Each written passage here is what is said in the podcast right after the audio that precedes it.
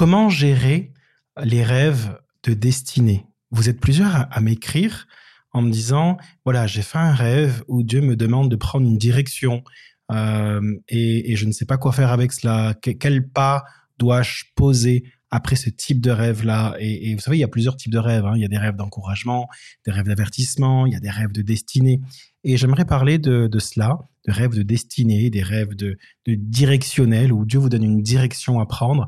Comment gérer ce type de rêve-là et euh, je pense que cette vidéo euh, va vous donner des, des, points des points bibliques sur lesquels vous allez pouvoir vous appuyer euh, en disant, OK, la Bible parle de cela parce qu'il y a un exemple très clair dans la parole de Dieu où quelqu'un a reçu un rêve, la part de Dieu s'est mis en mouvement. C'était un rêve directionnel, un rêve de destinée. Il s'est mis en mouvement et on voit même encore aujourd'hui les fruits finalement de cette obéissance au rêve qu'il a reçu. D'accord? Et euh, c'est l'apôtre Paul. L'apôtre Paul, euh, dans Acte 16, va avoir un rêve de la part de Dieu. Et je vais le lire pour vous. Euh, mais avant, avant de le lire, ce passage-là, je place le contexte. L'apôtre Paul est dans son deuxième voyage missionnaire et il est, il est en mouvement. Il est en mouvement, il essaie fait la volonté de Dieu, mais il essaie d'aller en Asie pour prêcher, mais, mais le Saint-Esprit l'en empêche. Il ne peut pas y aller. Il essaie d'aller en Bithynie, mais le Saint-Esprit l'en empêche. Et à ce moment-là, il va faire un rêve le soir, euh, la nuit, euh, où il voit un Macédonien dans son rêve qui lui dit au secours, euh, viens au secours, au secours de, notre situation et au secours aide-nous. Et l'apôtre Paul va se réveiller à ce moment-là et, et va discuter avec son équipe en disant, OK, qu'est-ce que ce rêve veut dire? D'accord? Et on le voit, je vais le lire pour vous, acte 16. Euh, au verset 9 est écrit Pendant la nuit, Paul eut une vision. Un Macédonien lui apparut et lui fit cette prière Passe en Macédoine, secours-nous.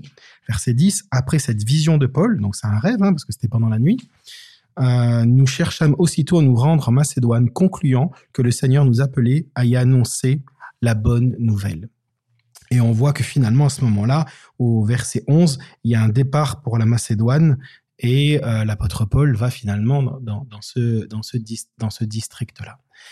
Plusieurs choses que j'aimerais dire. La première des choses, c'est l'apôtre Paul est en mouvement. Le Saint-Esprit lui dit non pour l'Asie, le Saint-Esprit lui dit non pour la Bithynie. Et souvent, on considère un non des fois comme une punition de Dieu alors que c'est plutôt une direction. Si Dieu te dit non, c'est que c'est pas le bon chemin. Donc finalement, tu t'approches du bon chemin. D'accord? Souvent, on peut dire oui, mais si Dieu te dit non plusieurs fois, c'est que tu n'es pas spirituel. C'est faux. Ça prouve que tu es en mouvement, que tu avances et ne pas considérer les noms de Dieu comme une punition, mais finalement comme une direction parce que tu sais que c'est pas dans ce sens qu'il faut y aller, c'est dans l'autre. Est-ce que c'est ce que l'apôtre Paul fait? Et il n'est pas, c'est pas quelqu'un qui n'est pas spirituel. Au contraire, il cherche la volonté de Dieu, il avance. Le Saint-Esprit lui dit non pour l'Asie, pour la Bithynie, et comme il avance, bah, du coup Dieu lui dit quoi faire. Dieu lui parle par un rêve. Et donc l'apôtre Paul va voir un Macédonien. Donc je ne sais pas comment il a pu discerner que c'était un Macédonien. J'imagine que ça devait être la tenue. C'est sûr que si on dit aujourd'hui, euh, euh, je sais pas moi, un, Gabonais, un Africain, un Américain. On pourrait le voir aussi par le, style vestimentaire, par, la couleur de peau, par, le style de cheveux, par le style de d'habits, par tellement de choses qu'on aurait pu reconnaître finalement. Un Français, on met un béret avec une, baguette sous, le, bras, on se dit ok c'est un Français. Vous voyez, c'est un peu caricatural, mais j'imagine que s'il a vu dans son rêve que c'était un Macédonien, c'est que quelque chose lui a dit que c'était un signe distinctif de, de ce district-là.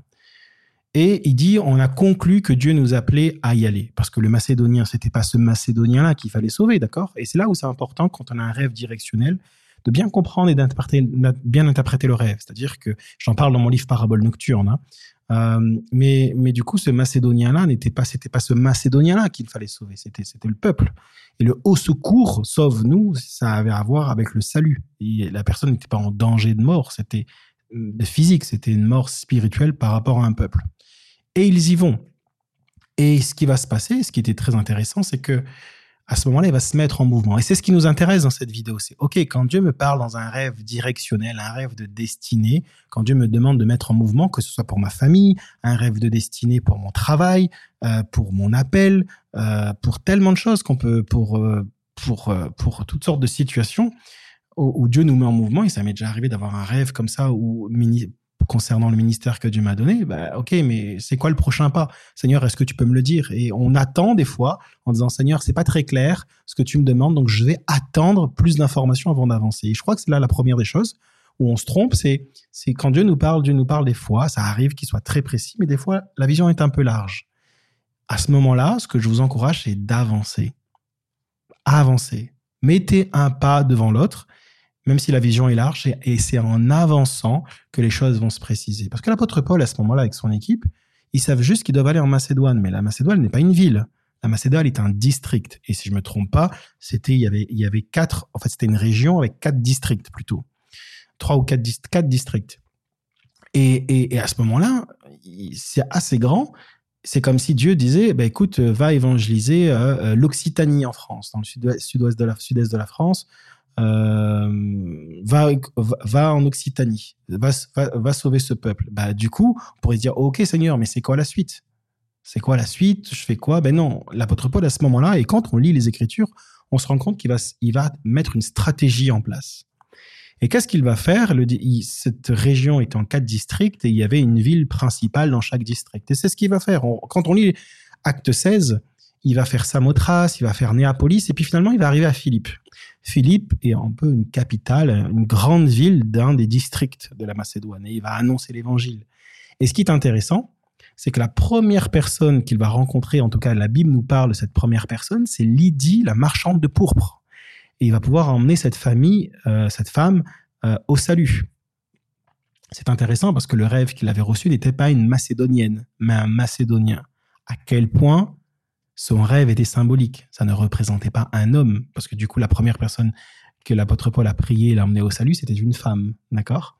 Donc, encore une fois, là, ben, en tout cas, si vous voulez aller plus loin sur ce sujet-là, je vous encourage de découvrir mon livre Parabole nocturne, mais, mais il va se mettre en mouvement. Et puis, on voit au fur et à mesure qu'il va se déplacer et puis il va faire euh, en, en, antipolis, antipolis, antipolis, je crois. Euh, il va faire d'autres villes euh, dont je ne me souviens pas des noms. Mais à un moment donné, il va arriver aussi à Thessalonique où il va annoncer l'évangile, mais ça va être difficile. Puis finalement, il va aller à Béré. Et puis à Béré, finalement, il va partir en Grèce, où il va arriver à Athènes. Mais il va faire plusieurs villes comme ça. Il va annoncer l'évangile dans les plus grandes villes de cette région. il va se mettre en mouvement. Et moi, ce que je vous encourage, quand, quand Dieu vous donne quelque chose, un rêve de destinée, un, mais c'est pas très clair, avancez.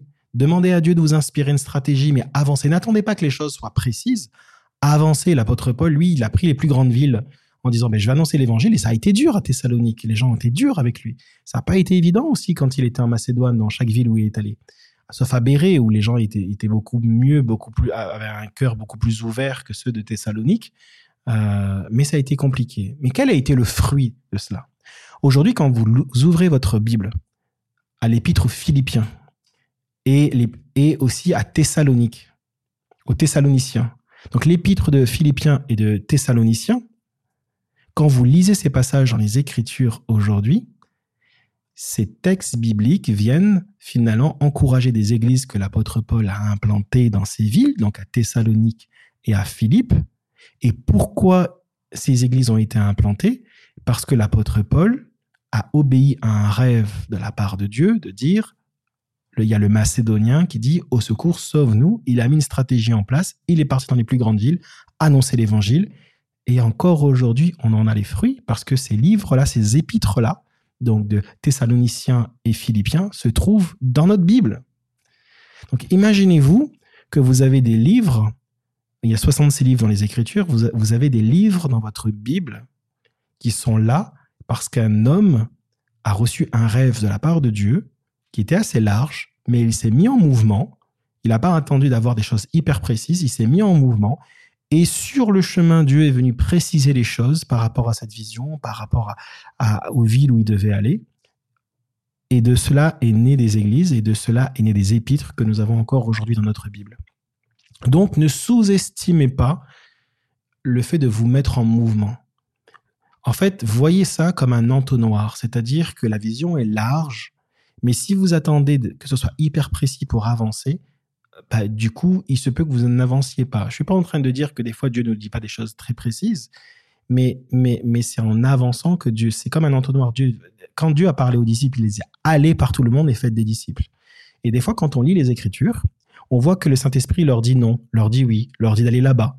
Et on aimerait que le Saint-Esprit nous conduise comme ça. Mais là, mais avant que le Saint-Esprit nous conduise de cette manière, en nous donnant des directions claires, il faut obéir au premier commandement, c'est d'aller. Et ils sont allés. Et quand ils se sont, quand ils sont allés, ils savaient pas où aller forcément. Il y avait la persécution. À un moment donné, les apôtres, les disciples se sont, et, toute l'Église se sont un peu éparpillés. Mais ils sont allés, et c'est en allant dans cette vision large que Dieu est venu préciser les choses. Une sorte d'entonnoir, si je peux me permettre de prendre cette image. Donc, voici quelques conseils que je vous donne. C'est premièrement, quand vous avez un rêve de, de, de, destinée, un rêve, un rêve de, directionnel, un rêve qui vous dise quoi faire, vous sentez que ça vous concerne votre travail, votre famille, votre ministère, votre, peu importe vos relations, y vous savez que vous devez poser un acte, n'attendez pas à ce que les choses soient précises. Mettez-vous en mouvement, et, Dieu vous fait confiance, Dieu vous appelle à être un bon gestionnaire de ce qu'il vous confie. Donc soyez un bon gestionnaire avec la sagesse de Dieu, avec la parole de Dieu, avancez, mettez des stratégies en place, inspirées par Dieu, priez pour cela, mettez-vous en mouvement. Et en, en, avançant, vous allez voir que les choses vont se préciser comme un entonnoir où Dieu va venir vous parler au fur et à mesure. Parce que des fois, on veut que Dieu nous parle, mais en fait, on aura cette parole et cette réponse au bout du cinquième pas. Et d'autres réponses qu'on aimerait avoir, on l'aura au bout du dixième pas. Vous voyez l'image? Donc le but, c'est d'avancer et ne sous-estimez pas ce qui peut se passer. L'apôtre Paul n'est pas resté longtemps et puis finalement, il est parti en Grèce. Il a fait un passage, mais, le résultat de ce passage en, dans cette région de Macédoine, on en, a les fruits aujourd'hui par rapport aux Écritures. Voyez Donc, j'espère que cette pensée vous bénit. Euh, et puis, n'hésitez pas, hein, si ce n'est pas encore fait, découvrir mon livre Parabole nocturne. Les trois premiers chapitres de ce livre est, gratuit, vous pouvez le télécharger. C'est à peu près, je crois, 70-80 pages sur mon site jérémypotin.com ainsi que euh, en descriptif de vidéo, en commentaire épinglé. Euh, vous pouvez aussi vous le procurer sur mon site jérémypotin.com. Il y a mon autre livre qui est ici. Hop, excusez-moi. Combat spirituel, d'accord C'est à découvrir les 25 vérités les plus importantes sur le combat spirituel. Je reçois tellement de témoignages des livres euh, de comment ça vous bénit, parce que mon désir, c'est de vous équiper à vivre et grandir dans la vie de l'esprit, de vous donner des choses concrètes que vous pouvez appliquer dans votre vie afin que vous puissiez voir un vrai changement. Donc, euh, le but de ce livre, c'est vraiment de discerner les stratégies de l'ennemi et de, lutter contre les puissances des ténèbres, comment détruire des forteresses. C'est quoi des forteresses euh, Est-ce que c'est quelque chose de nébuleux ou est-ce que la Bible est claire là-dessus La Bible est claire sur ce sujet. Donc, le but, c'est de, bien définir ce que c'est que le combat spirituel à travers les Écritures et comment vivre efficacement, non pas une vie chrétienne nébuleuse, mais une vie chrétienne victorieuse. Et mon livre que j'ai écrit avec mon ami David Terry, Défi guérison 21 jours pour découvrir, pour, euh, pour voir vos premières guérisons, où on met tout sur ce qu'on sait sur la guérison. Vous pouvez aussi vous le procurer sur mon site jérémypotin.com. J'espère que cette vidéo vous a béni. N'hésitez pas à me le dire en commentaire. Et euh, mettez-vous en mouvement. Je vous encourage vraiment de tout mon cœur. Mettez-vous en mouvement. Allez-y. Faites confiance à Dieu. Faites-vous confiance. D'accord? Si Dieu vous a parlé, c'est qu'il vous a donné les capacités de gérer cette vision. D'accord? Donc allez-y, mettez-vous en mouvement et Dieu va vous étonner. D'accord? Soyez bénis, je vous dis à très bientôt. Au revoir.